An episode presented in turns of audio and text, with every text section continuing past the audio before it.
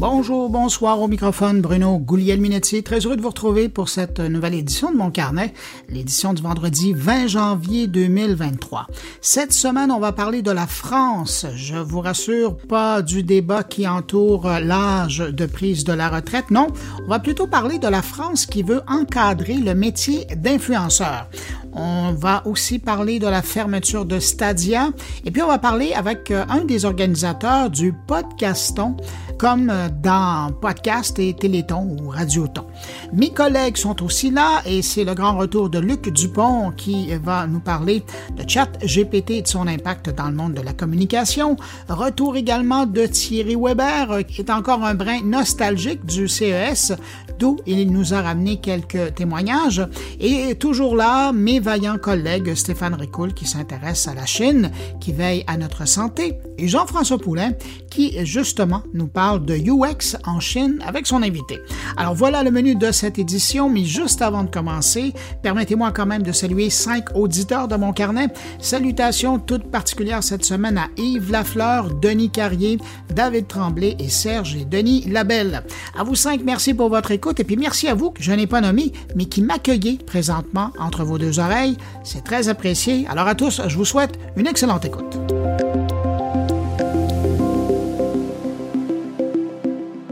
La tech en continue. Laissez-moi en profiter pour vous inviter à venir écouter Radio Mon Carnet. Il y a deux façons de le faire, soit en visitant moncarnet.com, le blog, ou vous allez directement sur radiomoncarnet.com et vous aurez accès au lecteur MP3 de la radio. C'est parfait pour écouter sur un téléphone intelligent sur la route.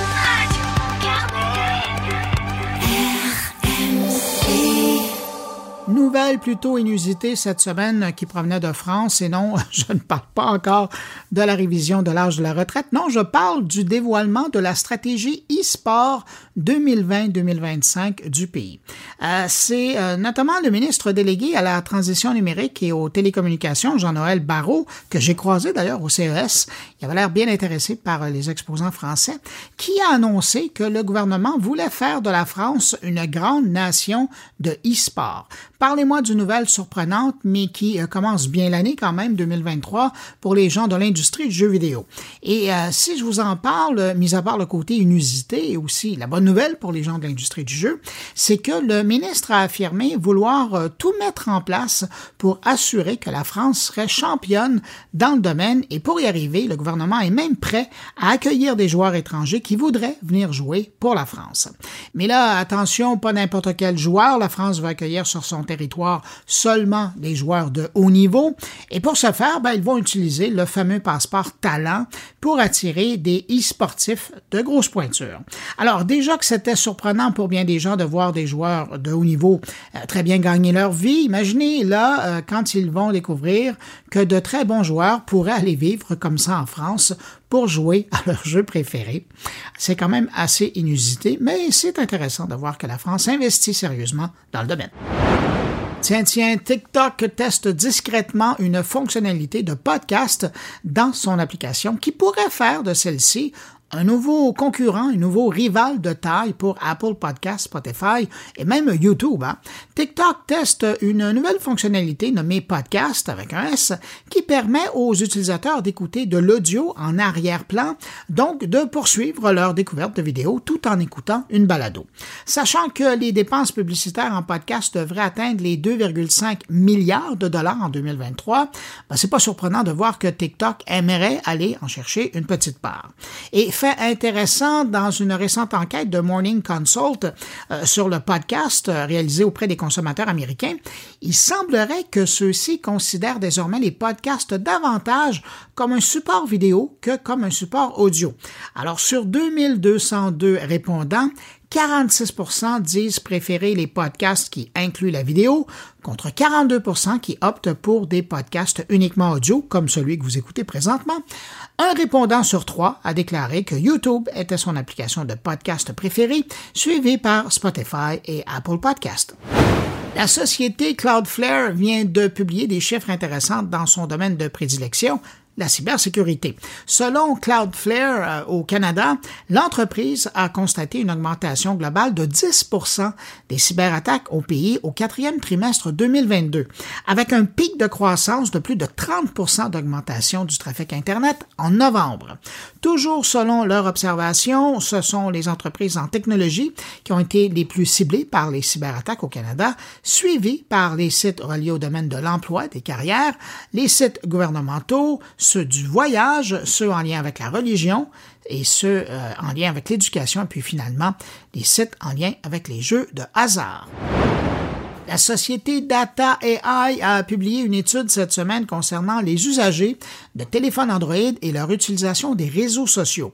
Pour mettre ça en perspective, dans le monde, là, si j'arrondis, à la fin 2022, on disait que 72% des téléphones dans le monde fonctionnent sur Android et 27% sur iOS d'Apple. Et il y a un petit 1% là-dedans qui fonctionne sur autre chose. Donc, c'est pas mal de monde, ça. Alors, euh, tous ces utilisateurs de téléphones Android auraient seulement en 2022 passé plus de 2000 milliards d'heures sur les réseaux sociaux. On parle d'une augmentation, imaginez-vous, de 17 par rapport à 2021. Et les applications de la famille Meta seraient encore les plus populaires.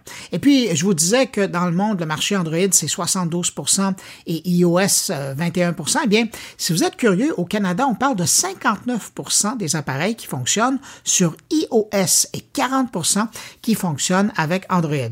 Parts de marché assez similaires à celles qu'on retrouve chez nos voisins américains d'ailleurs. Mais en comparaison, en France, c'est plutôt 62% pour Android et 37% pour iOS. Et puis, si ça vous intéresse, en Afrique, imaginez, c'est 87% de part de marché qui euh, est détenu par Android et un maigre 10% qui est détenu par iOS. La balance allant à des systèmes tiers a la bonne nouvelle. Étant moi-même un adepte de la non-notification, c'est-à-dire que je ne reçois aucune notification sur mes appareils, autant le téléphone, la tablette que l'ordinateur, à l'exception des communications qui proviennent de ma conjointe ou de nos enfants, j'ai appris avec grande joie que Instagram annonçait l'arrivée d'un nouveau mode silencieux pour son application, question de prendre une pause de notification. La nouvelle fonction permettra de programmer des périodes durant lesquelles les notifications seront tout simplement désactivées. Dans mon cas, c'est tout le temps, euh, ce qui me permet de me concentrer sur ce que je veux faire et quand j'ai du temps, alors je regarde mon téléphone, ma tablette ou mon ordinateur pour voir s'il y a des gens qui ont tenté de me contacter. Facebook offrait déjà cette fonctionnalité. On peut seulement espérer maintenant que d'autres vont s'inspirer de cette bonne idée. Alors, ça sera à suivre. Mais euh, fait intéressant, il semble qu'Instagram ciblerait les adolescents en particulier avec cette nouvelle fonction. Question de les aider à se sevrer de leur habitude d'utiliser le téléphone, puis évidemment dans ce cas-là Instagram. D'ailleurs, si de jeunes internautes utilisent l'application tard le soir, ben, l'application elle-même leur proposera automatiquement d'utiliser le mode silencieux pour décrocher. Et je termine avec une petite nouvelle en provenance de Twitter, et non, je ne parle pas d'Elon Musk. Selon la rédaction de l'infolettre Platformer, des gens généralement bien informés du côté de la Californie, les revenus de Twitter seraient en chute libre depuis un an, avec un recul de près de 40% et l'arrivée d'Elon Musk depuis trois mois ben, ne semblerait pas vraiment aider les choses. Plus de 500 entreprises n'achèteraient plus de publicité chez Twitter, mais quand même, Twitter aurait généré plus de 1 milliard de dollars en revenus dans l'année. Ce sont les annonceurs en provenance de l'Europe, du Moyen-Orient et de l'Afrique qui se désintéresseraient de Twitter avec une baisse de presque 50% de leurs achats publicitaires.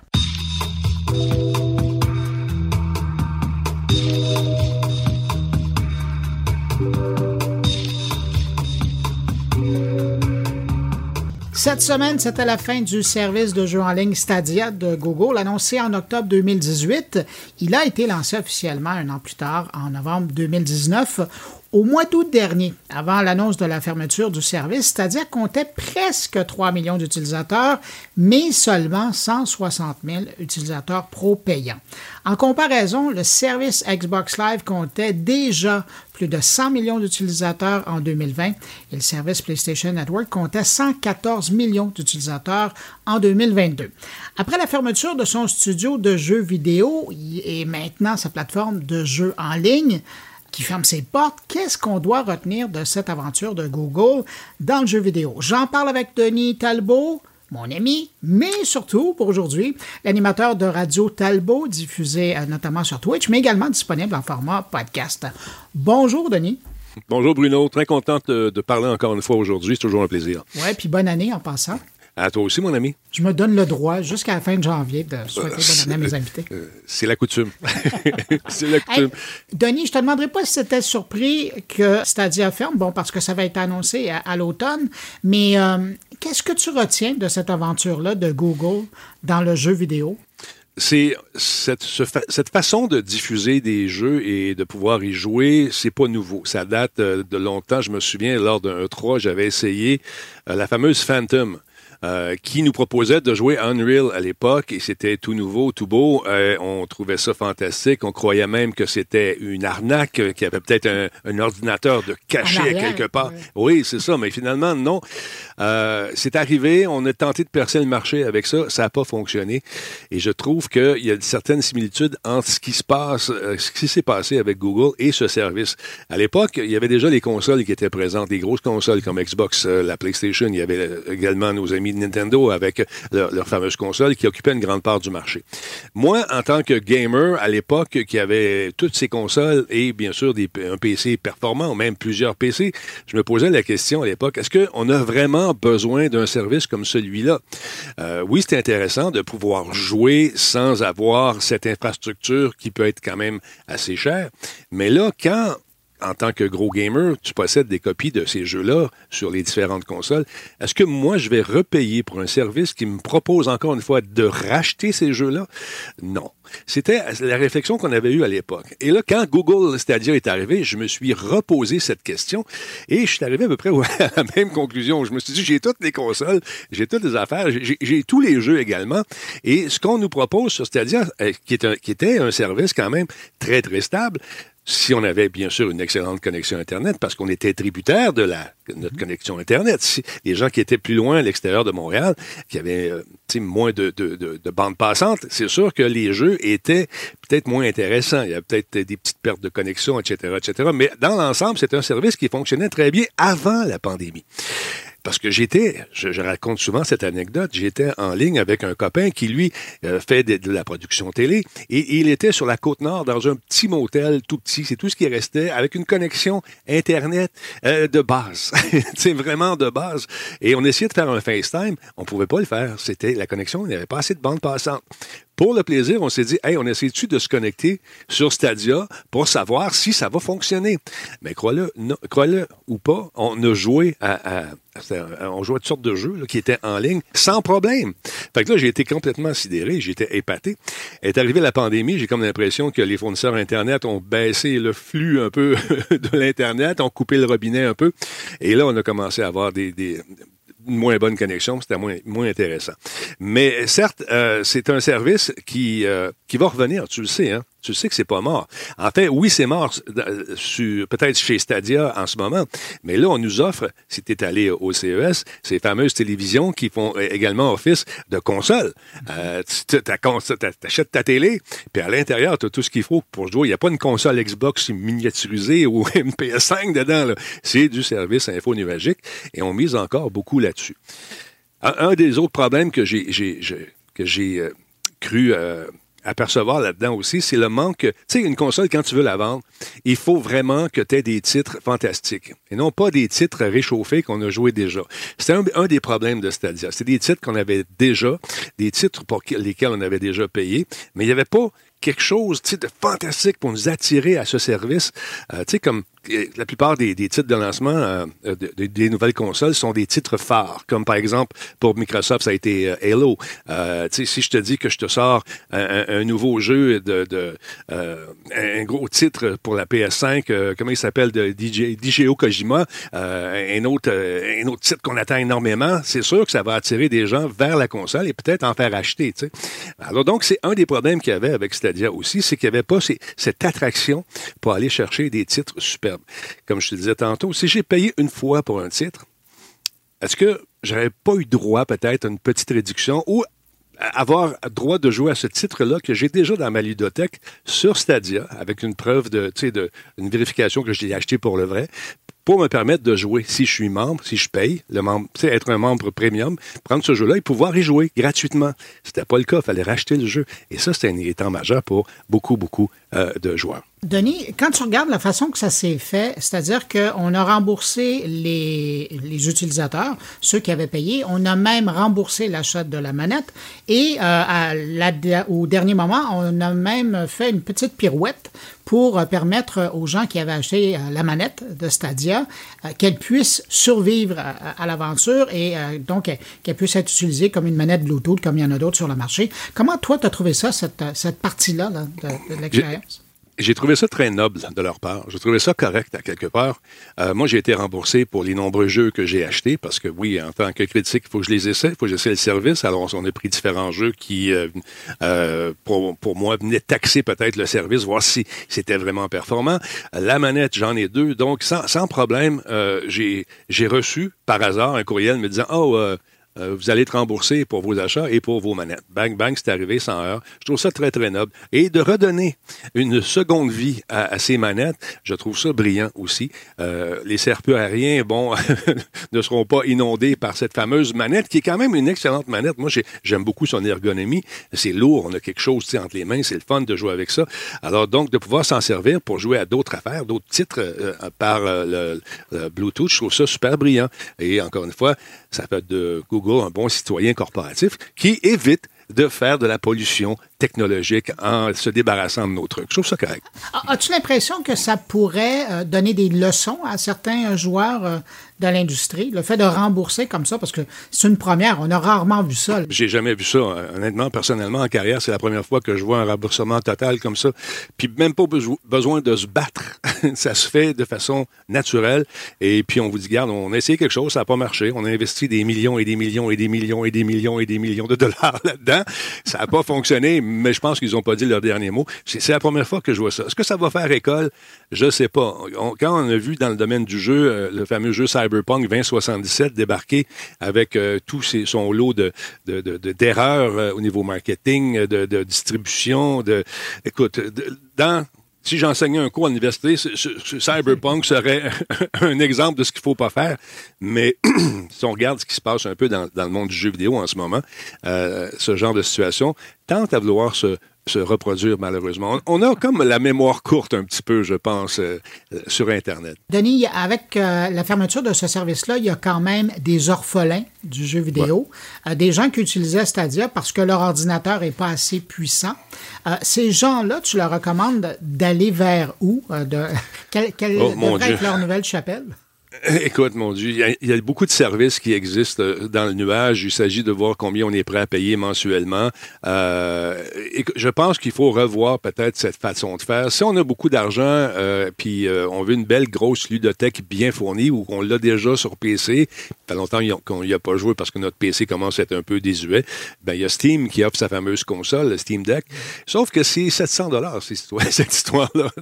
Alors, est-ce qu'il faut, il faut y aller selon ses Il faut faire le tour d'Internet, lire les critiques euh, des gens qui l'utilisent, parce que malheureusement, encore une fois, le, nerf de la guerre, c'est la connexion Internet. La connexion Internet, euh, t'as beau avoir euh, la meilleure machine au monde, mais si t'as pas de débit, ben ça va paraître. Ça va paraître au niveau de ta jouabilité. Tu vas avoir des problèmes de connexion, et tu vas avoir des problèmes de bégaiement d'image. Euh, c'est fun pour les gens qui sont dans les grands centres urbains ou ceux qui sont à l'extérieur, qui ont de la fibre, parce que nous, dans certains centres urbains, on n'a pas encore la fibre. C'est un message que je lance aux gens de la rive sud. Nous voulons la fibre. Voilà, c'est réglé. je pense que le message a été passé.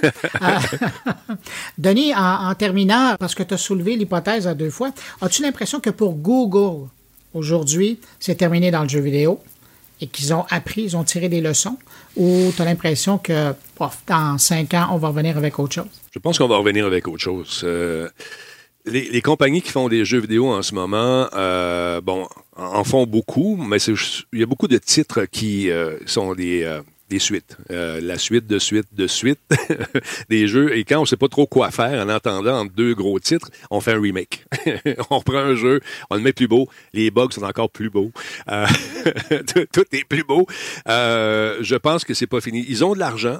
Là, tout le monde et son voisin se lancent dans l'intelligence artificielle en ce moment. L'intelligence artificielle en, devient de plus en plus présente dans les jeux vidéo. Les, quand on se promène dans, une, dans un marché, surtout lorsqu'on faisait des jeux, par exemple, comme un jeu Rainbow Six où il y avait une épidémie quelque part, il y avait personne.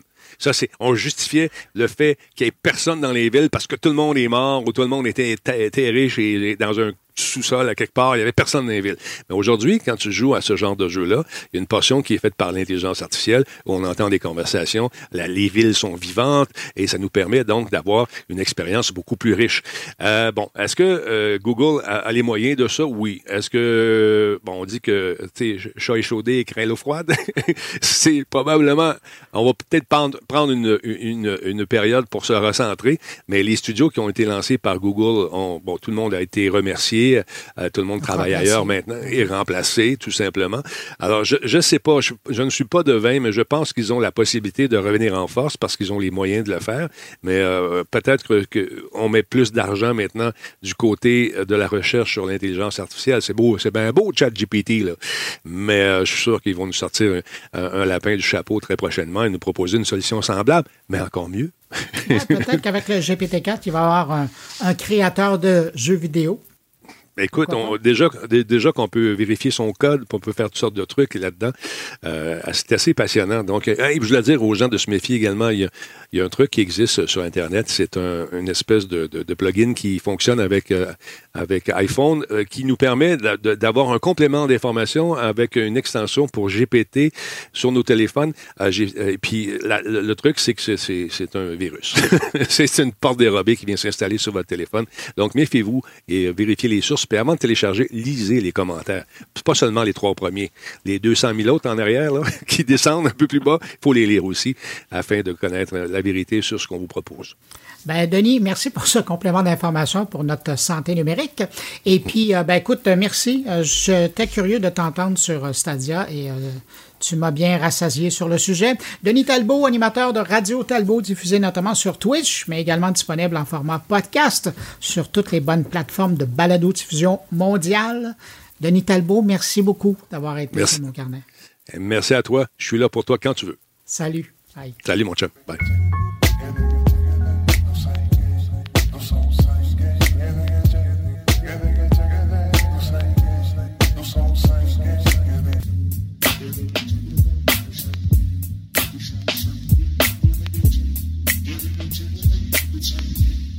Nation. Ces deux derniers mois, on a l'impression qu'en France, les politiciens sont obsédés par les influenceurs. Plusieurs projets de loi et de rencontres ont eu lieu sur le sujet pour encadrer le secteur de l'influence. Je vous donne quelques exemples. En novembre, un député a déposé un projet pour encadrer les pratiques commerciales des influenceurs. À la mi-décembre, un autre projet de loi est déposé pour renforcer la prévention contre les pratiques commerciales illicites liées au marché de l'influence sur Internet. Et puis, comme si c'était pas assez, le 27 décembre, donc entre Noël et le jour de l'an, un troisième projet de loi est déposé pour lutter contre les dérives des influenceurs sur les réseaux sociaux. Parallèlement, sous la tutelle du ministre de l'Économie, Bruno Le Maire, il y a le gouvernement français qui a fait des rencontres avec des acteurs de l'influence en France et qui est en train de préparer une loi pour encadrer le métier de l'influenceur en France. Alors là, la question que je me pose, c'est, mais qu'est-ce que les influenceurs français ont fait pour avoir autant l'attention des politiciens? Alors, pour répondre à cette question, on rejoint à Paris quelqu'un dont j'apprécie beaucoup le travail, Myriam Roche. Elle est l'éditrice du site Les gens d'Internet, un média qui s'intéresse au monde des influenceurs et du marketing. Bonjour, Myriam Roche. Bonjour, Bruno. Myriam, donc, qu'est-ce que les influenceurs ont fait aux politiciens pour que ces gens-là s'intéressent autant à eux? Bah, c'est une bonne question. Alors, les influenceurs, eux, n'ont, pas vraiment fait grand-chose. Enfin, vous allez comprendre que si, mais euh, tout est parti en fait d'un rappeur euh, français qui s'appelle Booba, euh, qui a décidé de, de mettre en marche sa piraterie pour lutter contre les arnaques sur les réseaux sociaux et notamment lutter contre celles qui sont diffusées par certains influenceurs, notamment issus de la télé-réalité en France, qui partagent bah, des placements de produits un peu douteux. certains consommateurs achètent, ne reçoivent jamais les produits, ou d'autres reçoivent des produits qui n'ont rien à voir avec ce qu'ils avaient commandé, euh, ou encore d'autres reçoivent avec des contrefaçons et, des exemples comme ça, il y en a énormément. Et euh, depuis plusieurs mois, euh, peut-être pratiquement depuis un an, donc ce rappeur Booba a décidé de prendre la parole publiquement et de un petit peu pointer du doigt tous ces, toutes ces arnaques qui ont lieu sur les réseaux sociaux.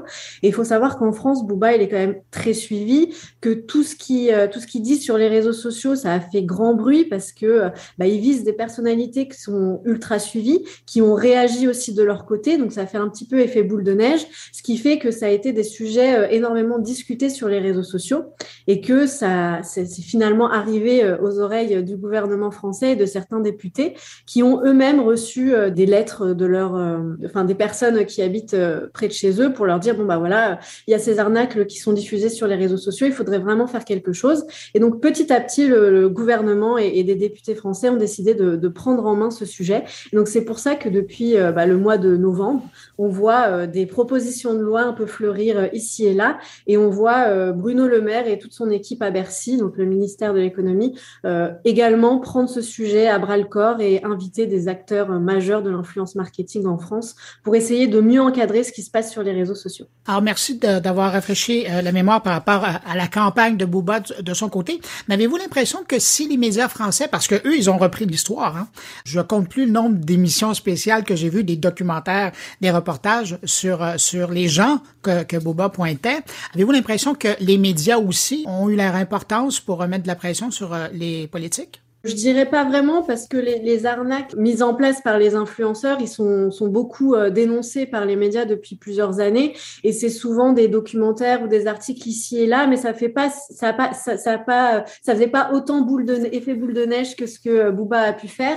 Et là, le fait que ce soit une, une autre personnalité qui euh, passe son temps, enfin si vous regardez son compte Twitter, il ne parle que de ça au quotidien, bah, ce soit son sujet vraiment de prédilection et un peu ce, pourquoi il se bat en ce moment fait que euh, on en parle, on en parle de plus en plus. Mais sinon, en, tout cas en France, euh, les arnaques sur les réseaux sociaux, c'est un peu un sujet euh, qu'adore mettre en avant les médias depuis pas mal de temps, mais pour le moment, ça n'avait pas trop permis, en tout cas au sein du gouvernement, de réfléchir à un possible encadrement de, métier, du métier d'influenceur. en tout cas, ça change de parler de la réforme de la retraite. C'est un autre sujet.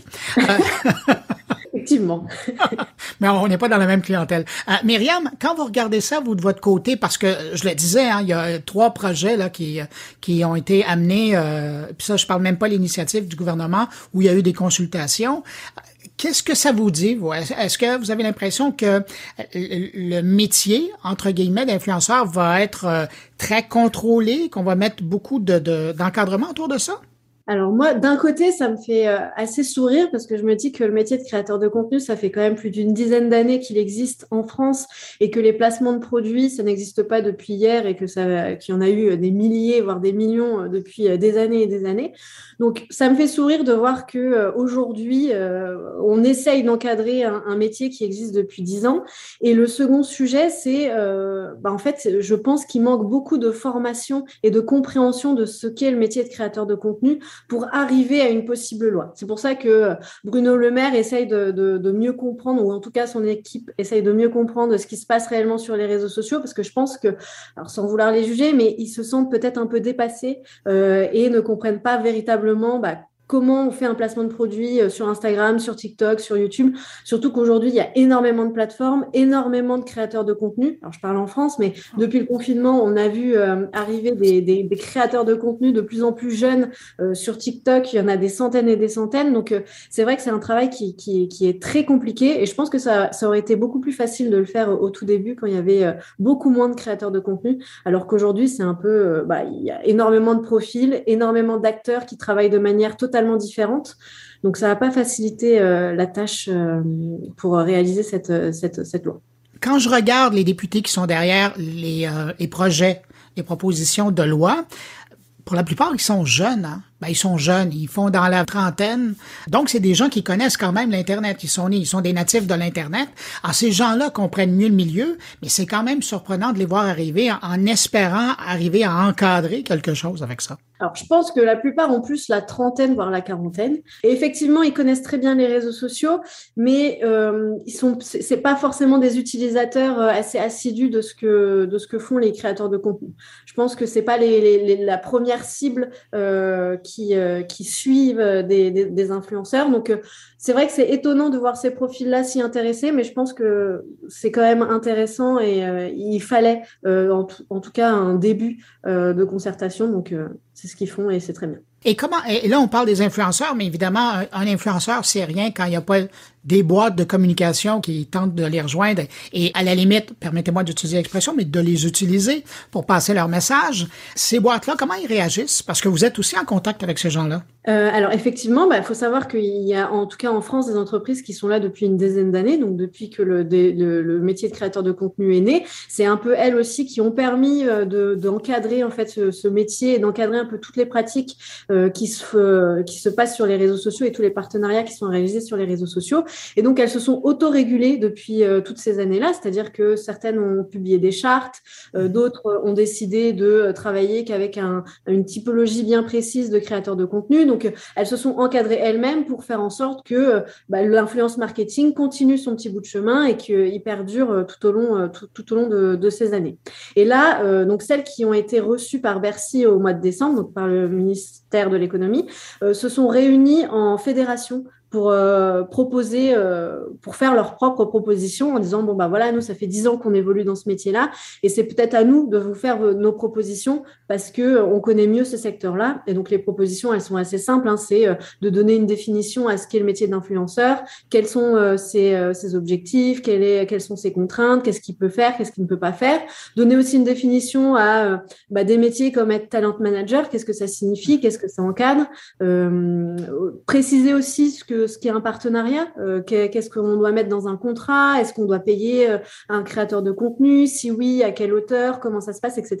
Enfin voilà, toutes ces questions-là que ces entreprises se sont déjà posées, eh ben elles les mettent euh, à disposition du, ministère pour essayer au mieux de travailler sur cette loi bah, tous ensemble. Sachant que des influenceurs, ça vient et ça s'en va. Il y a une chanson d'ailleurs qui disait ça, mais je me souviens plus. Ça doit être Claude François. Bon, euh, mais un influenceur, c'est ça, ça, ça vient puis ça s'en va puis c'est fini. Ça dure quelques mois, ça dure quelques années, ça dépend des, des uns et des autres.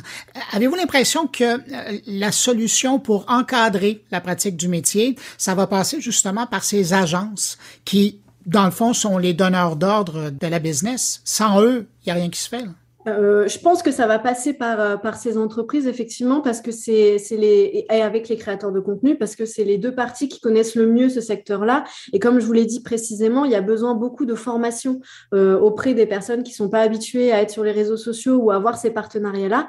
Et donc, former, ça prend du temps. Donc, autant s'entourer de personnes qui connaissent véritablement ce secteur-là et qui connaissent aussi bah, un petit peu les, ce qui s'y passe de bien et ce qui s'y passe de mal pour essayer de, de l'encadrer au mieux et de faire en sorte que tout le monde évolue dans la, dans la même direction. Donc je pense qu'il y a tout intérêt à ce que ces entreprises s'impliquent euh, dans, la, dans, dans, cette, euh, dans cette loi qui sera peut-être euh, mise en place ces prochains mois. si je vous demandais de sortir votre boule de cristal, on est au début de l'année. Avez-vous l'impression qu'en 2023, ça va être l'année dans l'histoire de l'influence en France où on va rentrer officiellement le métier d'influenceur et que ça va être encadré de façon légale? Alors moi, je suis très mauvaise en, politique, donc je ne sais pas si euh, en l'espace d'un an, euh, tout le travail qui sera fait euh, permettra de, mettre en place et d'écrire une loi à ce sujet-là. En tout cas, c'est ce que le, ministre de l'économie essaye de nous faire croire que cette année, c'est l'année du changement et l'année de l'encadrement du métier d'influenceur. Là, il y a une concertation qui est ouverte jusqu'à la fin du mois de janvier pour que tous les Français puissent donner un petit peu leur avis et voir de quelle direction prendre. Donc, à partir de tout ce travail-là, euh, et à côté, euh, toutes les concertations qu'il y a aussi avec les acteurs de l'influence, euh, l'idée, c'est quand même de mettre en place quelque chose de concret. Après, la date, à quel moment, bah, tout va dépendre, je pense, du calendrier politique. Et je pense pas, en tout cas, que la thématique de l'influence soit l'une des priorités ces prochains mois, même si c'est quand même un sujet d'actualité de société. Mais je ne saurais pas vous dire exactement si à la fin de l'année, il y aura quelque chose de concret. J'espère, au moins, euh, ça, permettra euh, euh, à tous les acteurs d'aller encore une fois dans la même direction et de savoir quoi faire et, mettre enfin fin à toutes ces arnaques qui peuvent être visibles sur les réseaux sociaux. Ben, Myriam Roche, éditrice du site Les gens d'Internet, c'est toujours un plaisir de vous parler. Merci d'avoir partagé vos réflexions et vos lumières sur le sujet. Puis je vous souhaite une bonne année 2023. Je suis sûr que notamment ce sujet-là, ça va vous occuper. Oh, je suis certaine aussi. Merci Bruno pour l'invitation et à très vite.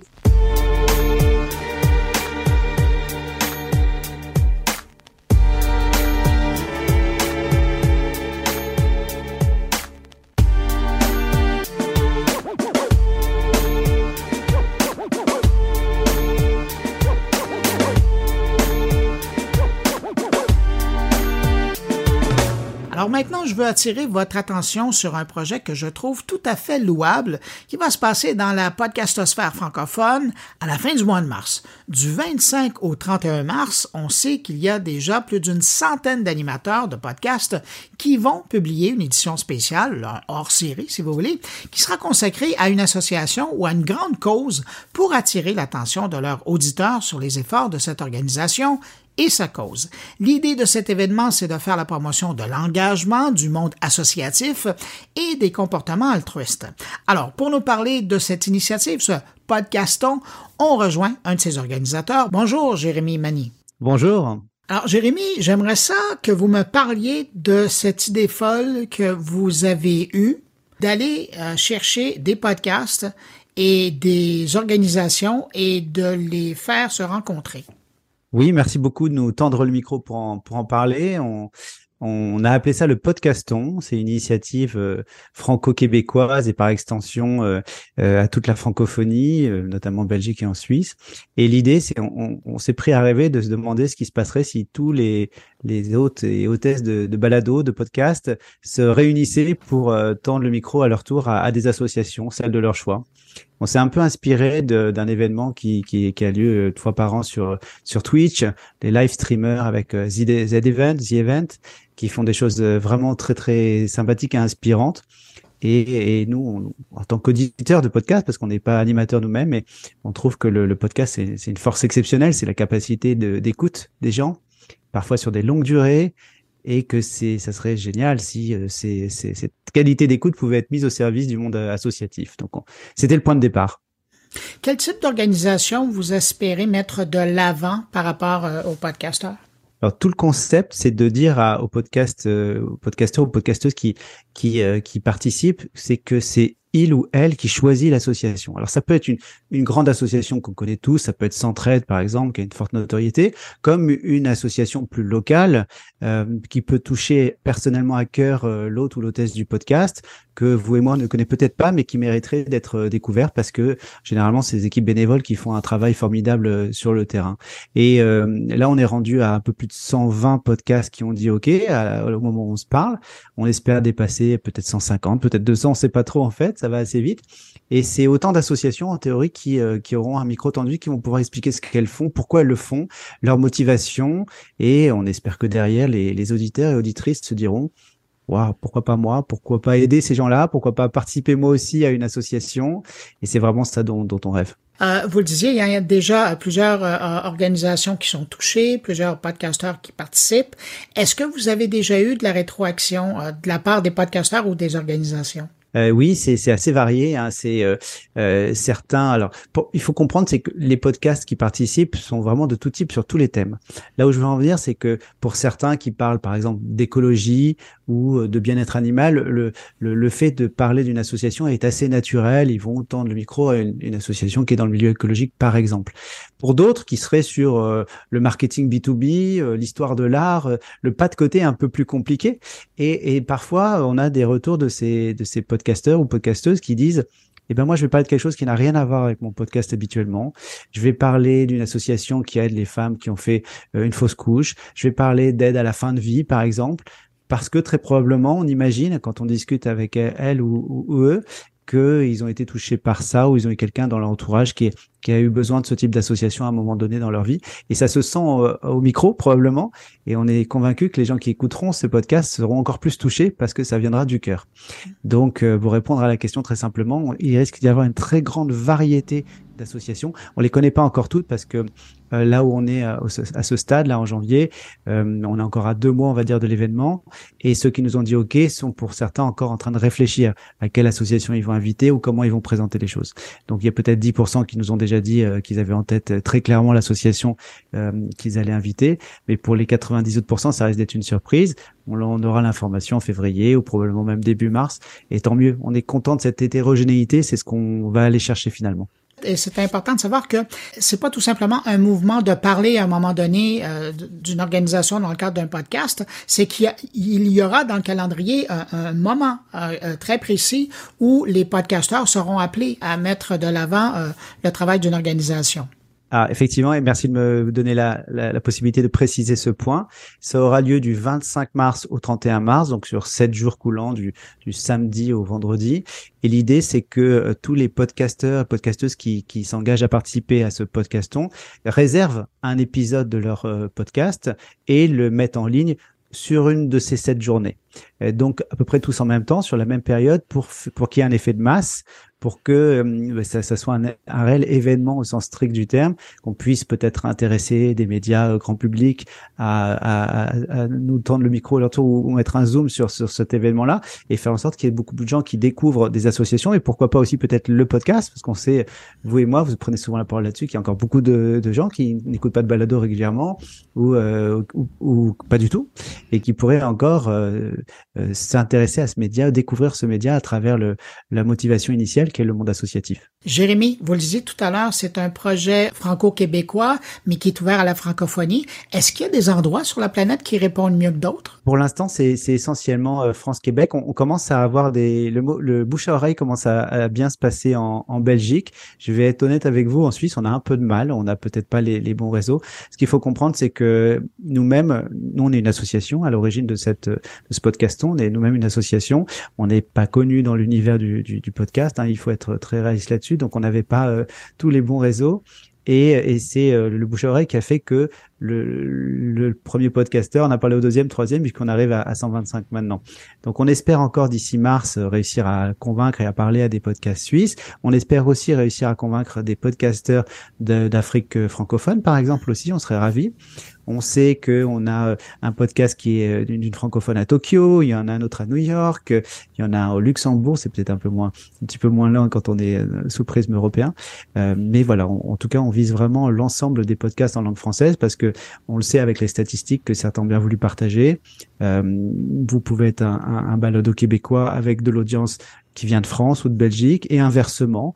On sait aussi que beaucoup de balados euh, français ou de podcasts français ont, des, ont de l'audience au Québec et donc c'est la langue française qui, qui, nous unit tous. Et puis après les valeurs de l'engagement associatif, que ce soit une association québécoise, suisse, belge, les valeurs ce sont les mêmes, euh, celles de l'altruisme et puis c'est celles qu'on essaye de porter dans le podcaston. Ben, félicitations Jérémy euh, Mani pour euh, cette idée qui j'espère va porter fruit. En tout cas, la, la, la cause est bonne et l'appel est lancé du côté de mes éditeurs de mon carnet. Alors, je vous remercie, puis évidemment, ben, on va surveiller ça hein, à la fin mars pour voir comment ça fonctionne.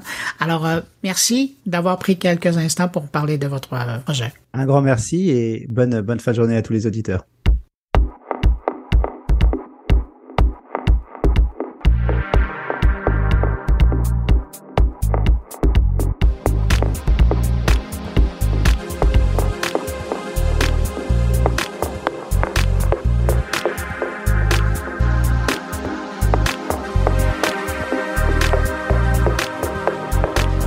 Cette semaine, Luc Dupont s'intéresse à ChatGPT et particulièrement son impact sur le monde de la communication. Cette semaine, je reviens sur ChatGPT.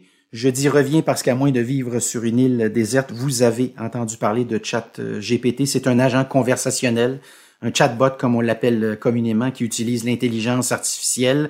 C'est un outil qui a été développé par OpenAI et qui se démarque euh, radicalement de euh, Google. Dans le cas de Google, vous faites une recherche et invariablement, on vous envoie un site Internet. Alors, possibilité, capacité de monétiser chacune de ces recherches-là. Dans le cas de OpenAI et de son outil, son chat GPT, vous euh, conversez, vous posez des questions, vous le corrigez aussi dans, dans certains cas. Donc, vous dialoguez. C'est complètement, complètement différent et intuitivement, dès les premiers moments, lorsque vous débutez, vous utilisez pour la première fois ChatGPT, vous réalisez invariablement que vous avez affaire à quelque chose qui va révolutionner le monde des communications. Quelques pistes, euh, par exemple, soudainement, vous avez la capacité de générer des textes, des idées de campagne, des slogans, des titres, des arguments, des mots-clés, des descriptions de produits, créer un message pour un réseau social, concevoir de petites annonces. Alors, sur le plan publicitaire, c'est énorme. Sur le plan des relations publiques, rédiger un communiqué de presse, répondre à des questions des journalistes, simuler, simuler des questions-réponses, reformuler un texte en changeant le ton. Alors, vous dites, j'aimerais avoir un texte grand public, un texte un petit peu plus scientifique, de niveau universitaire. Vous voulez reformuler un texte, vous voulez réduire les phrases qui sont un petit peu trop longues également. Donc, tout ça, ce sont des choses que peuvent euh, faire euh, ChatGPT. ChatGPT, par ailleurs, apprend. Vous pouvez le corriger. Alors personnellement, je lui pose une question sur un grand publicitaire. Il me raconte euh, sa petite histoire. Je constate qu'il y a une imprécision, une inexactitude. Je le corrige. Le lendemain, je retourne sur l'outil. Je refais le même genre de, de recherche. Je lui pose le même type de questions. Et aux surprises, il me donne une nouvelle réponse tout en nuances. Donc, il apprend. Il, elle a cette capacité de se, de se corriger avec les avantages et les inconvénients que ça suppose. Je le précise parce que là aussi, on a vu par exemple de petits comics sur chat euh, GPT annoncer donc à l'outil que 10 plus 9 ça fait plutôt 20 que 19. Alors, vous pouvez imaginer le genre de, de réaction et d'interaction que ChatGPT peut avoir avec ce genre de petits comics. Au moment où on se parle, on parle d'une entreprise qui vaudrait au-delà de 29 milliards de dollars. Personnellement, je pense que c'est une, c'est un outil qui vaut beaucoup plus que 29 milliards de dollars. Historiquement, la première entreprise qui s'est montrée intéressée à investir dans OpenAI et dans cet agent conversationnel, ce chatbot comme je l'appelais un peu plus tôt, c'est Microsoft à hauteur de 1 milliard de dollars. On serait actuellement euh, en renégociation, donc Microsoft aimerait investir davantage dessous. On parle d'une somme de avoisinant les 10 euh, milliards de dollars. Et vous devinez bien sûr toutes les applications possibles. Microsoft euh, soudainement pourrait intégrer ce nouvel outil-là, cet agent conversationnel-là, à Bing. Oui, Bing existe toujours, je le rappelle pour ceux qui n'en seraient pas convaincus. Euh, vous pouvez imaginer aussi PowerPoint utilisant ChatGPT pour vous faire des suggestions de nouvelles diapositives, de nouvelles pistes, le Microsoft Office à l'intérieur duquel on pourrait retrouver également ChatGPT.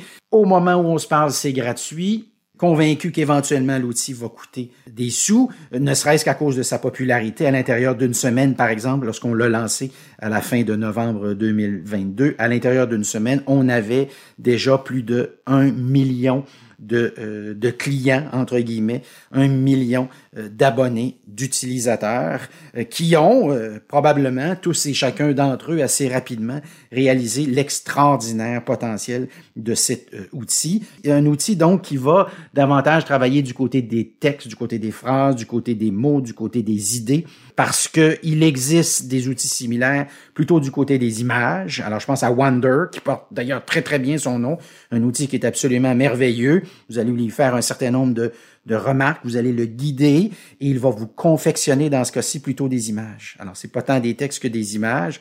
Et là aussi, c'est un outil pour l'avoir vu travailler extraordinaire. Alors, vous pourriez demander, par exemple, imagine-moi des euh, tableaux qui s'inspirent de Magritte et vous allez avoir au final un produit, je dois dire, qui est franchement remarquable. Alors on comprend bien dès les premières utilisations de ChatGPT que ben, qu'il s'agit un d'une révolution probablement aussi importante que, que l'Internet, certainement en tout cas aussi importante que le iPhone, alors, par exemple, sur le plan de la gestion de crise, il pourrait analyser un flux Twitter, identifier les mots-clés, la nature des interactions, euh, quand il faut parler, quand il faut cesser euh, de, de, parler. Donc, à cet égard-là, c'est un outil qui est franchement absolument remarquable. Il peut calculer, il peut coder. Alors, il peut faire à peu près n'importe quoi sauf dessiner pour l'instant. Euh, mais ce n'est que partie, euh, ce n'est que partie remise. Alors, à l'usage, assurément, on parle d'une technologie qui va se développer. Est-ce que l'outil, il est parfait au moment où on se parle? La réponse courte, c'est non. L'intelligence artificielle de ChatGPT n'arrive pas à différencier le vrai du faux, à prédire dans le temps ce qui risque de se passer en fonction d'un certain nombre de données que l'on pourrait lui soumettre. La longueur des textes et la durée d'utilisation de ChatGPT, elle est limitée, elle est encadrée également sans surprise considérant la popularité de la euh, plateforme. Mais le plus grand problème, à mon avis, c'est toutes les questions liées aux droits d'auteur, au copyright.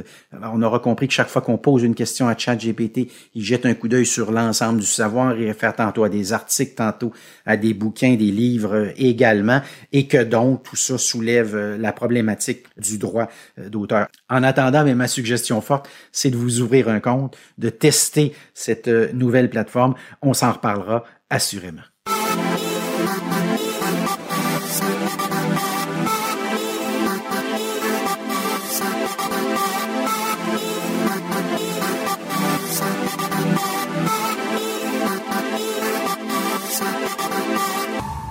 Cette année, Thierry Weber était lui aussi au CES de Las Vegas, mais c'est tellement grand, imaginez-vous, que nous ne nous sommes jamais croisés, même pas une seule fois. Faut croire que 115 000 personnes et l'équivalent de 35 terrains de football, c'est du monde et c'est de la superficie à couvrir. Il y a tellement de choses à voir. Mais bref, je mentionne le CES parce que Thierry nous propose dans sa première chronique de 2023 des Suisses qui étaient également sur place pour présenter leurs produits, et leurs services aux participants du CRS. Pour la petite histoire, je veux quand même ajouter que eux, je les ai vus. Bonjour Bruno, bonjour les auditeurs de mon carnet. Comme Bruno, me voici également et enfin de retour du CES avec son lot de rencontres et de découvertes d'innovations. Il a fallu que je me rende jusqu'à Las Vegas pour faire connaissance avec une start-up lausannoise. Eh oui, une des nombreuses start-up suisses présentes sur le pavillon de mon beau pays. Il s'agit de Biped ou Biped, c'est comme vous voulez. Biped ou Biped, c'est un appareil très utile aux malvoyants et aux aveugles qui vient se poser sur les épaules de l'utilisateur et qui assiste ceux-ci à leur déplacement. Je partage avec vous l'entrevue de Maël Fabien qui est à l'origine de cette innovation avec ma toute première question, mais d'où est venue l'idée de créer Biped euh, moi, j'ai rencontré une personne malvoyante euh, qui traversait la rue euh, en tenant son téléphone la main et qui en fait essayait de faire un FaceTime à un ami pour avoir la position de tous les obstacles autour de lui. Et je me suis rendu compte que j'étais capable de construire des systèmes avec de l'intelligence artificielle qui pouvaient l'aider à faire ça sans qu'il y ait besoin d'avoir quelqu'un à l'autre bout du fil dans un sens. et puis donc on a commencé à développer avec l'hôpital ophtalmique Jules Gonin à Lausanne un appareil de navigation qui est capable de détecter tous les obstacles autour de la personne, un peu comme un véhicule autonome, et de donner un retour audio avec des séquences de bip, donc bip, bip, bip, bip, quand a quelque chose qui s'approche. Euh, donc l'idée pour nous de revenir au CES cette année, c'est chercher des nouveaux partenaires pour euh, l'entrée aux États-Unis. Là, c'est le gros objectif 2023, c'est l'entrée sur le marché américain. Euh, on a euh, on a des, partenaires, des associations aussi qu'on a rencontrées ici pour essayer de maximiser l'impact de la solution sur le marché. donc voilà, focus États-Unis cette année. Est-ce que le, le Swissness, il compte, il, il, il, pèse dans la balance quand vous rencontrez des, sais pas, futurs clients, de futurs distributeurs. Le fait d'être ici sous le pavillon suisse, ça, aide, ça donne un boost à cette innovation euh, je pense qu'il y a un vrai facteur dans la reconnaissance de la, technologie qui est développée en Suisse. Euh, donc pour nous, c'est un des points qui est intéressant, c'est que souvent ça donne la crédibilité des, des EPF aussi euh, en Suisse, des partenariats qu'on peut avoir à ce niveau-là. Bien sûr, nous, ça nous permet aussi de sourcer des talents localement, donc dans les faits, pouvoir développer la solution assez rapidement. ouais, je pense qu'il y a toujours un gage de qualité autour. On est un dispositif made in Suisse aussi depuis, depuis pas très longtemps. Donc, je pense qu'on joue et que ça marche bien aussi. Alors c'est un produit qu'on a commencé à, à, commercialiser en tant que tel avec des impressions 3D euh, haute qualité. Euh, on est en train de passer du coup sur euh, certains processus industriels pour changer la, les, les, coques, pour avoir quelque chose qui est plus rapide à assembler parce qu'on assemble tout à la main dans les bureaux à Lausanne. Et puis, et puis voilà, donc là les, les prochaines grosses étapes c'est surtout amélioration du logiciel sur la base des retours des utilisateurs parce qu'on est capable du coup de collecter de l'information en temps réel et savoir comment les gens l'utilisent et est-ce que c'est pertinent pour eux ou pas. Euh, et voilà, surtout euh, des améliorations software à prévoir. Alors, j'ai commencé cette, euh, cette rencontre et cette interview avec ce qu'on pourrait appeler, nommer une collaboratrice. Est-ce que c'est compliqué d'accompagner un tel projet? Parce qu'on ne voit pas beaucoup de femmes dans la tech. Mais alors moi, je suis pas du tout dans le domaine, en fait. C'est pas grave, tu es, tu es présente ici, donc ça veut dire que ça peut, ça peut aider la cause. Alors moi, j'ai eu une formation express en un jour avant de venir, mais euh, finalement, à force de répéter euh, avec euh, plein de personnes différentes, je crois que j'ai rodé à peu près le pitch et les questions. Donc maintenant, ça va, j'ai l'impression de faire partie du projet, j'ai l'impression d'avoir collaboré alors que ça fait quatre jours et que c'est pas du tout mon, mon métier, mais ouais. Je tiens à te féliciter parce que c'est toujours très très dur d'avoir l'appui ou le, bien le soutien de, ben de, de l'autre personne, du compagnon, de la compagne euh, quand on se lance dans un tel projet. On est à la fin de ce CES. Qu'est-ce que tu peux partager avec nous sur ben, ben, comment ça s'est passé puisque je pense que tu t'es aguerré à l'exercice de faire le pitch plusieurs fois?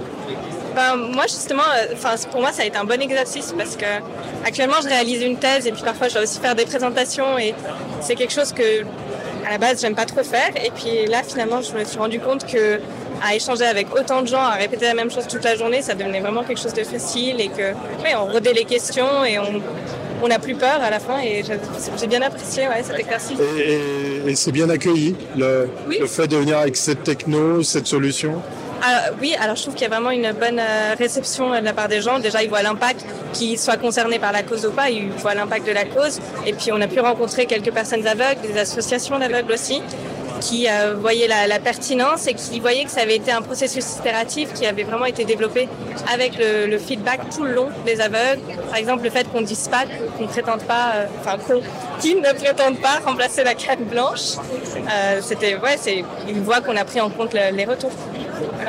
Maëlle, tes, tes, retours justement sur cette euh, seconde édition. On est à quelques heures de la fin de ce, ce CES 2023, euh, un peu particulier, le, le, retour à la presque normalité. Euh, tu en retires quoi? J'en retire euh, beaucoup de dynamisme, euh, sûrement beaucoup plus que l'année passée. Forcément, en comparaison, il y avait euh, peut-être 75% de l'audience qui manquait. je pense que tout le monde avait hâte de se retrouver en personne. aussi une volonté de revenir, parce que pour nous, ça a été concluant et on se dit que c'est la dernière année où on pouvait venir avec le pavillon suisse. Il y a une limite à deux ans à chaque fois et on espère, nous, rejoindre le, les autres startups dans le corner accessibilité, toujours de, de ce hall du, du Vénétien au CES. Donc, ça, ce sera l'objectif pour, euh, pour 2024. Bravo à tous les deux et encore merci pour, votre temps.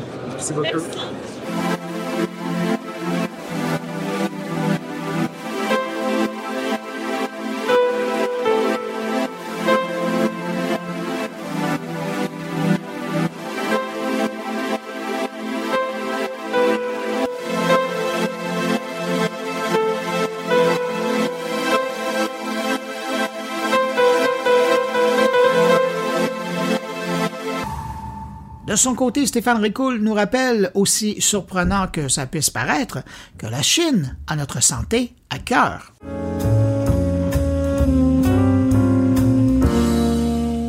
Quand il parle du secteur de la santé en Chine, nos médias couvrent essentiellement les mesures qui sont prises en place dans cette région du monde pour contrer la propagation de la COVID-19. La fin de quarantaine obligatoire à l'arrivée là-bas depuis le 8 janvier, l'abandon de la politique zéro Covid ou encore les tests Covid exigés aux voyageurs chinois que Pékin considère comme inacceptables ne sont que quelques exemples. Mais la véritable face cachée du volet médical de la Chine ne se situe pas au niveau d'un simple test Covid, mais plutôt dans le cadre d'une vaste stratégie de captation de données biomédicales chez eux comme à l'étranger. Capter cette donnée sur des volumes importants donne un avantage stratégique économique indéniable, mais donne également un certain avantage militaire.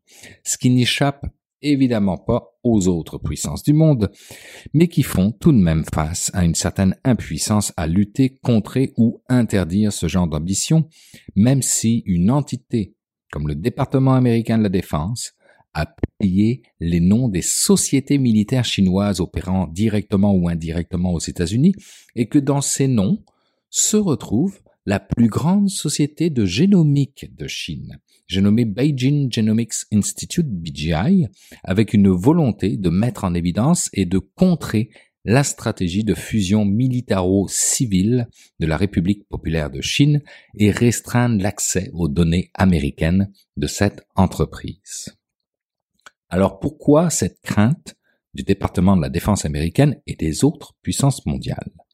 Parce que BGI est le premier fournisseur mondial de solutions intégrées de médecine de précision qui fournit aux établissements universitaires, aux sociétés pharmaceutiques, aux prestataires de soins de santé et à d'autres organisations des services et des solutions intégrées de séquençage génomique. Et il compte à ce jour plus de 150 000 génomes entiers humains séquencés. Mais aussi parce que BGI, via plus de 18 filiales partout dans le monde, délivre des tests médicaux dans plus de 180 pays, notamment des tests de détection de la COVID-19. Et tout ça pour un peu plus de 420 milliards de dollars canadiens de bénéfices nets. Dans un article paru en septembre 2019 dans le US News, alors que les États-Unis sont depuis longtemps un leader mondial de la recherche médicale, la Chine menaçait déjà cette position au point où l'on pourrait même penser qu'à long terme, elle pourrait briguer la plus haute marche du podium. Et à cette course à la recherche et développement dans le domaine de la santé pour des aspects lucratifs sans l'ombre d'un doute, j'ajoute aussi l'intérêt stratégique de surveillance interne et externe à son propre pays c'est un fait que de pouvoir créer une carte génomique de toutes les populations du globe donne un effet de levier aux pays qui la possèdent absolument dément. Pensez un instant à la mise en évidence, par exemple, des résistances ou des mutations génétiques de certains groupes de la population, qui donneraient alors des perspectives de biohacking ou carrément de création d'armes biologiques à des fins militaires ou de contrôle ciblé. C'est pas totalement réjouissant. Mais pour la Chine, la collecte de données biométriques est réalisée à des fins de sécurité publique et nationale, bien évidemment. Selon une enquête réalisée par Reuters en 2021, il existerait une politique chinoise d'intégration croissante des entreprises technologiques à la recherche militaire. Et BGI en serait même un cas d'école, entretenant des liens étroits avec l'armée populaire de libération, faisant en sorte que les hauts responsables américains de la sécurité ont mis en garde les laboratoires américains contre l'utilisation des millions de kits de tests Covid-19 que la Chine a vendus en dehors de son propre territoire depuis le déclenchement de la pandémie, notamment en Europe, en Australie et aux États-Unis, puisque cette dernière aurait comme finalité de collecter des données génétiques étrangères pour ses propres recherches. Des propos que BGI a bien évidemment niés. Reste que le modèle de collaboration de BGI avec l'armée chinoise demeure une préoccupation raisonnable à soulever pour les autorités américaines. Et d'ailleurs, les entreprises technologiques chinoises sont, de plus en plus surveillées par les États-Unis et soumises à des restrictions croissantes, incluant celles du domaine médical. Mais les ambitions chinoises posent aux États-Unis un double dilemme, l'éthique de l'usage de ces données et la souveraineté du gouvernement américain sur les données de ses habitants mais elle place aussi les États-Unis dans une position très ambiguë. En dénonçant, d'un point de vue moral, la prédation chinoise sur les données, Washington court le risque de devoir adopter une position défensive quant à sa propre collecte de données au titre de la recherche scientifique dans le cadre du programme All of Us, un programme qui a publié le premier ensemble de données génomiques de près de 100 000 séquences de génome entier et qui a comme objectif de s'associer à un million de personnes ou plus à travers les États-Unis pour créer la ressource de données biomédicales la plus diversifiée de son genre. Et c'est sans compter sur le fait que cela complique aussi les relations avec l'Union européenne qui voit ces données de santé hébergées sur des serveurs appartenant à des entreprises américaines, forçant les Américains de tenter d'influencer les législations européennes et plus particulièrement au détriment de la Chine, ce qui pourrait remettre en cause leur monopole sur les données biomédicales des Européens. Un beau sac de nœuds que tout ça. Alors, naïveté, impuissance ou complaisance vis-à-vis de la captation chinoise de données de santé étrangères, avec sa présence mondiale, DJI est devenu un véritable piège à données, comme l'a qualifié le chef du MI6 lors d'une entrevue pour la BBC, évoquant le fait que, et je cite, si vous permettez à un autre pays d'accéder à des données vraiment critiques sur votre société avec le temps, cela érodera votre souveraineté, vous n'aurez plus le contrôle de ces données. Fin de la citation. Avec une Chine qui mise sur les données biomédicales mondiales pour se constituer un avantage stratégique à la fois économique et militaire, avec des États-Unis qui commencent à se prémunir également d'une telle stratégie, et avec la plupart des autres pays qui peinent à réagir face aux menaces que laisse planer l'exploitation de telles données par la Chine, sans surestimer pour autant les capacités réelles de celle-ci, on comprend dès lors qu'il convient de rester prudent quant à la prédation extérieure sur une ressource aussi stratégique.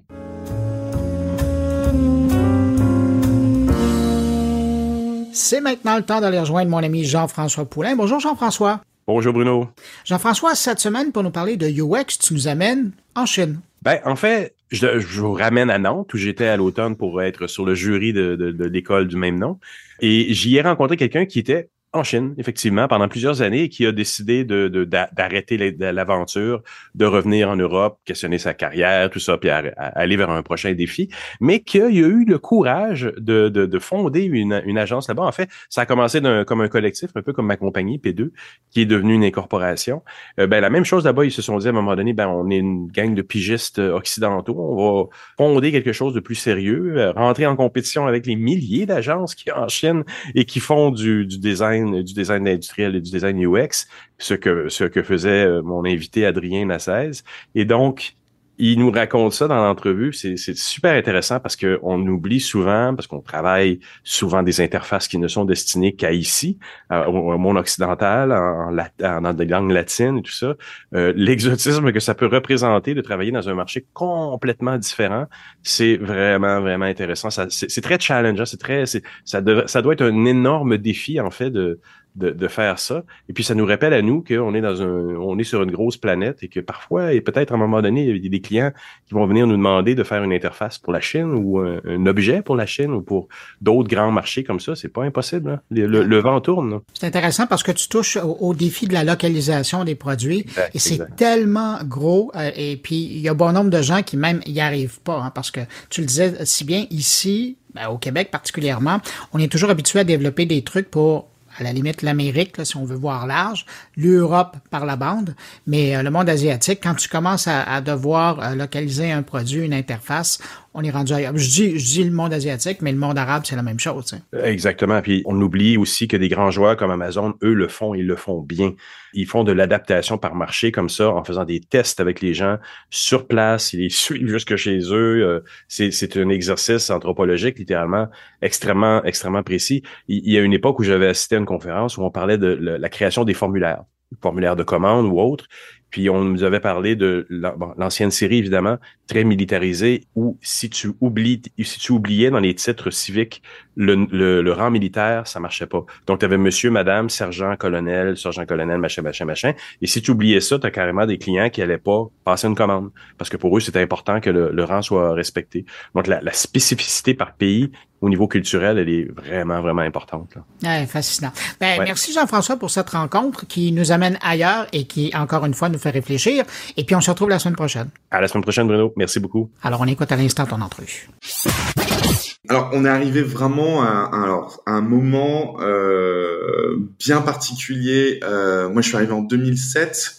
Le studio existait déjà, mais c'était plus un. Non, il a été créé en 2008, pardon. Mais c'était plus euh, un regroupement de, de, de freelancers et euh, qui s'étaient associés pour pouvoir euh, euh, faire des invoices, des factures et pour leur visa.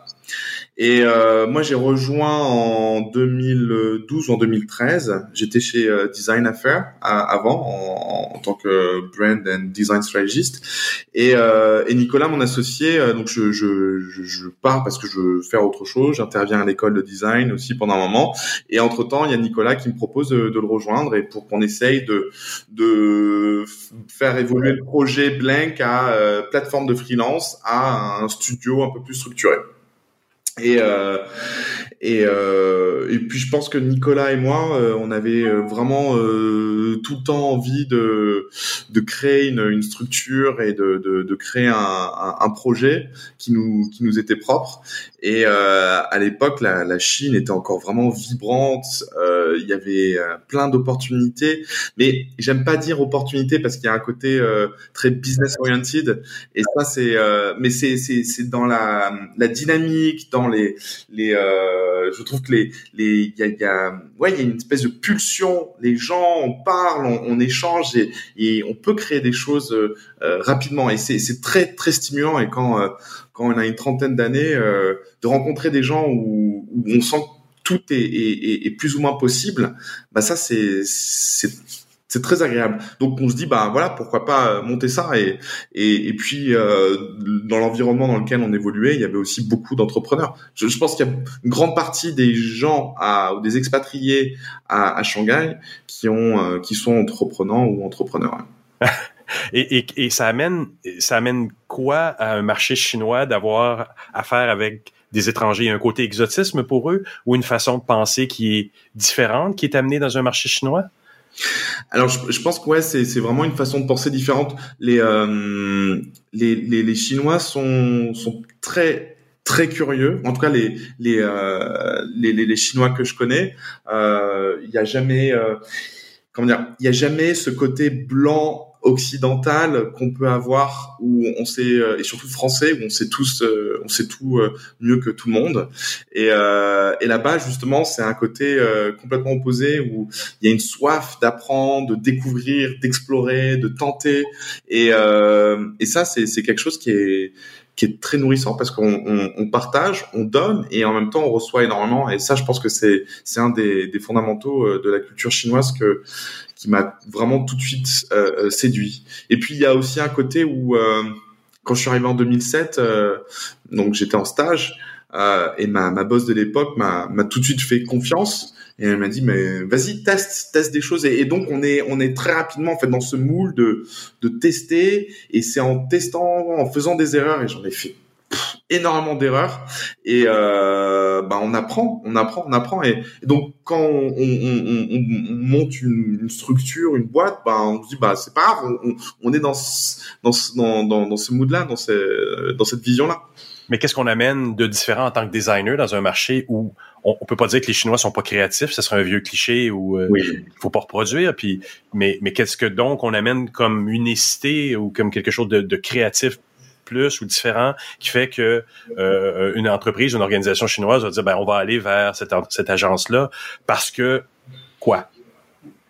Alors ça c'est, euh, je pense que c'est l'histoire de, de mon expérience euh, en Chine. Ouais. Euh, je pense qu'au début il y a ce côté, on va travailler avec des étrangers parce qu'ils sont plus créatifs. En tout cas c'est le le point de départ.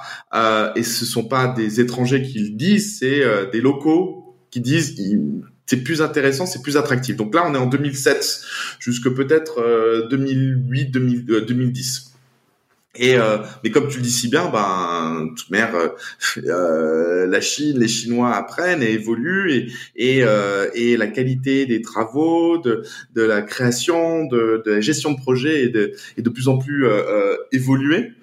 Et et on s'aperçoit vite fait donc entre temps avec Nicolas on monte notre notre studio et on s'aperçoit que les gens qui venaient nous voir pour soi-disant une typologie ou qualité de créativité qu'ils ne trouvaient pas avec des, des, Chinois éventuellement, bah finalement ça justifie pas ce, ce, ce, prix, cette différence de prix. Il faut savoir que à l'époque, euh, il doit peut-être avoir, euh, je sais pas, genre peut-être une je sais plus si c'est 10 ou 50 000 agences de design dans le bassin dans le bassin euh, euh, hongkongais, donc de, de, de Macao à, à, à, Hong Kong. Donc c'est à peu près, euh, je pense, à peu près 100 millions de personnes là dans cette baie. Euh, et euh, avec des agences qui fournissent des, pardon, c'était 7000, c'est ça, 7000 ou 8000 euh, agences de design. 50 000. Et où ces agences de design ou so-called agences de design proposent des services pour moins de 5 000 euros. Donc nous, on arrive, on se dit bah non, mais nous 5000 euros, euh, c'est pas possible. Nous, c'est un peu plus cher. Et là, on se dit mais ouais, mais qu'est-ce que vous apportez? Et en fait, c'est en, en, en, se prenant toujours en étant dans la compétition qu'il faut trouver une, une, différenciation. Et il y a tellement de monde là-bas qu'il faut de toute manière euh, chercher la différence pour pouvoir exister. Donc Blink, on a avec l'équipe et les associés, on a toujours essayé de trouver une différenciation. On s'est toujours, toujours, toujours remis en question. Il n'y a pas un moment où on s'est dit ah ben là c'est bon, on a le créneau, on y va.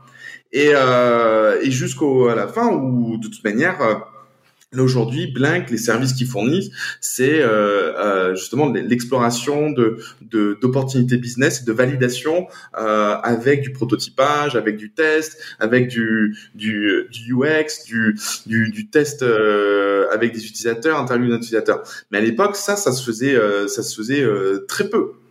Et c'était sur bah, vous les, les, étrangers, vous avez une, une, une qualité de réflexion, de style, etc., qui est complètement superficiel, on est d'accord, parce que c'est pas justifié.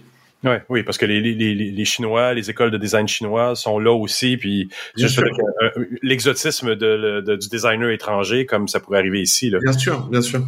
Quand ils viennent vous voir pour faire du design comme ça, est-ce qu'ils le font parce qu'ils se disent, vous allez nous aider à commercialiser quelque chose pour l'international, ou ils le, ils le font principalement pour le marché local? Alors, on, a, évolué aussi dans, la typologie de, nos collaborateurs. Euh, on s'est aperçu aussi que notre culture euh, s'appropriait, euh, plus facilement euh, avec euh, des, des, des, structures, des organisations étrangères. même si les équipes sont locales, mais il y a une culture aussi étrangère ou un peu plus internationale. Si l'organisation euh, et 100% local, euh, on s'est aperçu qu'il y avait il y avait des soucis en termes de en termes de culture, en termes de mindset. Et, et, à un moment donné, euh, c'est vrai que ça s'était vraiment poussé par mon, mon, mon associé. il faut arrêter de se battre et, choisir en fait ses batailles. Et moi, j'ai j'avais plutôt tendance à vouloir toujours me battre, mais bon, c'est c'est bien. Heureusement qu'il est il est là pour aussi m'avoir rappelé à l'ordre de temps en temps. Et je pense qu'en fait, la qualité euh, du marché chinois, c'est cette soif, c'est euh, de d'évolution. Ça ah fait, il y a, pour moi, c'est le marché le plus innovant au monde. Pas parce qu'il y a des technologies, pas parce que c'est euh, il y a le plus grand nombre d'usines et de production, de chaînes de production. Ce sont les, les utilisateurs, les gens. Ils ont depuis euh, depuis l'ouverture de la Chine, euh, il, y a du, de l'évolution en permanence. Et, et c'est pour ça qu'ils sont très friands des nouveautés. Ils sont très friands euh, de partager aussi euh, leur expérience, leurs besoins pour pouvoir améliorer, pour pouvoir euh, euh, euh, faire de créer de, de, nouveaux usages, de nouveaux produits, de nouveaux services. Et ça, c'est vraiment unique et bien spécifique à la Chine. J'ai jamais rencontré ça dans une autre culture euh, hors de Chine. Et, euh, et, donc je pense que ça c'est ça, ça, pousse vraiment. Je pense que sur par rapport à d'autres marchés, bah c'est ça favorise l'innovation ça favorise euh, la création euh, de nouveaux designs, de nouveaux produits, de nouveaux services. On n'a pas le temps de, de, de, de s'endormir sur nos lauriers dans un marché comme ça. On doit toujours, toujours, toujours être en, en, en questionnement même sur nos pratiques, j'imagine. Sur nos pratiques et sur nos sur nos, nos, nos idéologies, euh, nos idées. Euh, c'est, euh, je pense qu'il y y a chaque fois en discutant, en rencontrant des, des gens, euh, on se dit ah ouais, c'est, ils pensent comme ça, c'est, très choquant, mais en fait ça, ça marche, ça fonctionne, donc bien sûr, pourquoi pas. Et, et c'est pour ça qu'on a eu quelques projets où finalement le, le l'étude qu'on a réalisée en Chine a inspiré euh, les sièges sociaux euh, en Europe euh, ou en Amérique du Nord pour revoir aussi la, la, création de leur portfolio ou la création de, de produits de services. Parce que ces gens-là donnent tellement et qu'il y y a une approche complètement différente sur des problématiques ou sur des pain points euh, d'utilisateurs euh, bah ça, ça, ça, génère aussi une autre approche, une autre, un autre type de, de services et de produits c'est intéressant parce que quand on regarde le marché européen et nord-américain, c'est souvent dans des grandes organisations plus gérées par la peur de, du changement, la peur d'aller dans une direction complètement différente. Ce que tu dis, c'est avec un marché chinois ou de Shanghai, ils vont oser parce que le changement fait partie de la culture, parce que l'évolution est là. C'est tout à fait ça. C'est tout à fait ça. Je, par, je parlais plus d'évolution, changement, parce que je pense que, comme tu dis, le changement fait peur. Je pense que le changement euh, dans le monde entier fait, euh, fait peur. C'est pour ça que tout ce qui est design for change ou des trucs comme ça, je trouve que c'est il faut arrêter. Il faut pour moi c'est c'est complètement absurde. On peut pas promouvoir justement euh, change change change parce que ça ne marche pas. Non. Et mais par contre de parler d'évolution et de justement de de de de, de faire valoir les fondations et euh, d'extraire de, ces fondations quelque chose euh, qui peut euh, évoluer à, à, à, bon escient. je je pense que en Chine, c'est plutôt euh, cette volonté de, c'est la compétition. Il faut euh, et pour vivre, on peut pas s'arrêter. Il faut évoluer en permanence. C'est mais c'est mais c'est épuisant. Hein. C'est épuisant parce que toutes les boîtes sont sont euh, alors les grosses corpos elles existent depuis depuis longtemps donc elles sont relativement posé, mais il y a le cas par exemple de, de Ryer qui euh, qui est un leader ou le leader euh, chinois euh, pour tout ce qui est white goods et home appliances. Et et son son CEO a restructuré complètement l'organisation en en équipe. Euh, euh, c'est The Corporate Rebel qui a écrit un, qui a fait toute une étude là-dessus sur sur le l'organisation de de et euh, pour pouvoir générer de l'innovation et générer en fait pour éviter que ça soit pyramidal mais que tout soit euh, euh, beaucoup plus agile par équipe.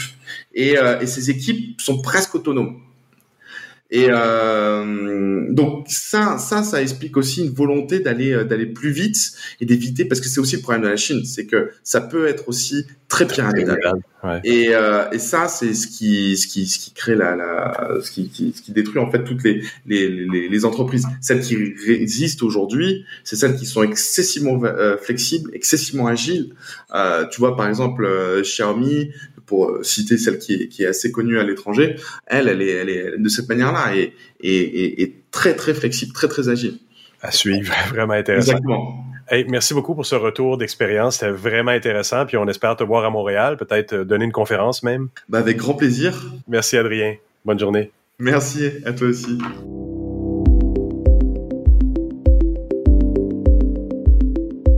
Eh bien voilà, c'est ainsi que se termine cette édition de Mon Carnet. Merci à nos invités, merci à Luc Dupont, Thierry Weber, Stéphane Ricoul et Jean-François Poulain pour leur participation cette semaine. Et puis merci à vous également euh, qui êtes restés jusqu'à la toute fin de cette émission. Heureux de vous avoir accompagné pour euh, cette partie de votre journée. On se donne rendez-vous vendredi prochain pour une nouvelle édition de Mon Carnet. Entre-temps, bien évidemment, je vous souhaite de passer une bonne semaine, mais surtout, portez-vous bien.